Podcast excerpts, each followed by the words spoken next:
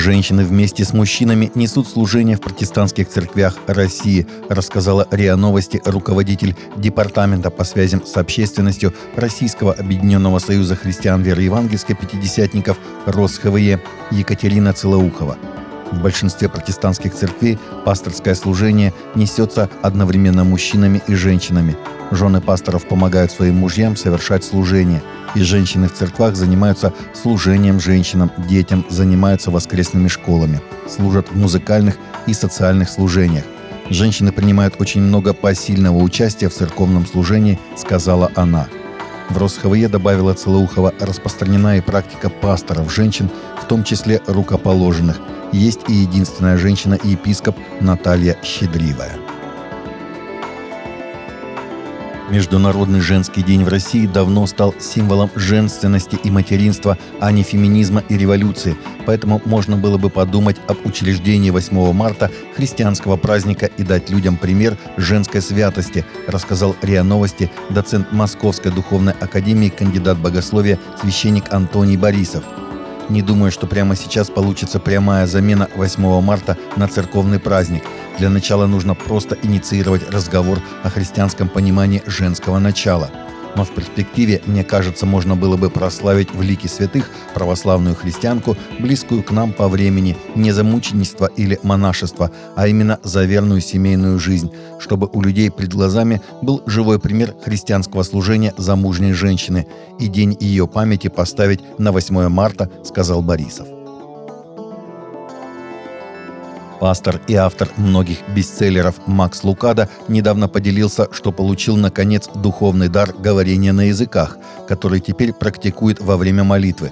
Когда мне было 64 года, июльским утром в молитве я начал молиться на языках, сказал Лукада в подкасте Stedzer Church Leaders. Я не делал ничего особенного, за исключением того, что наткнулся на отрывок, где апостол Павел сказал «Ревнуйте о дарах духовных». Я молился об этом каждое утро в течение двух или трех недель, и вот однажды утром, ранним утром, я начал молиться на небесном языке. Лукада, служитель-преподаватель церкви Оук Хиллз в Сан-Антонио, штат Техас, опубликовал свою последнюю книгу «Помощь здесь. Обретение новых сил и целей в силе Святого Духа» в сентябре прошлого года.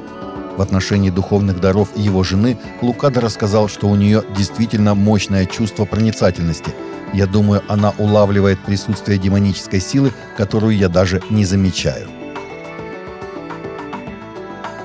В южнокорейском городе Ансан в феврале этого года состоялась детская христианская конференция «Глория», носившая название «Великая Божья любовь в Доме Отца». В ней приняло участие 278 участников, из которых 150 дети, а остальные – молодые прихожане местных русскоязычных протестантских церквей – программу были включены ежедневные мастер-классы на различные темы о построении команды, творчестве, поклонении Богу, а также изучении известных библейских стихов. Конференция завершилась праздничной программой.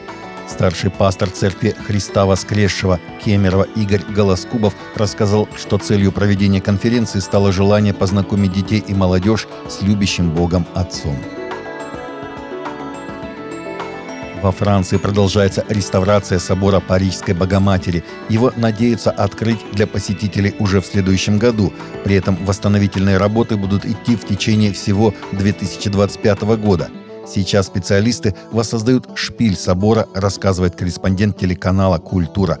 Звуки этого миниатюрного органа можно услышать не в самом соборе. Он сейчас в лесах над восстановлением ежедневно работают около тысячи человек. Проследить ход реставрации и познакомиться с историей Нотр-Дам-де-Пари можно, посетив в галерее под Соборной площадью выставку «Собор Парижской Богоматери в центре стройки». Шпиль, как и большая часть крыши собора Парижской Богоматери, были уничтожены пожаром. Как установило следствие, именно там в 2019 и произошло возгорание.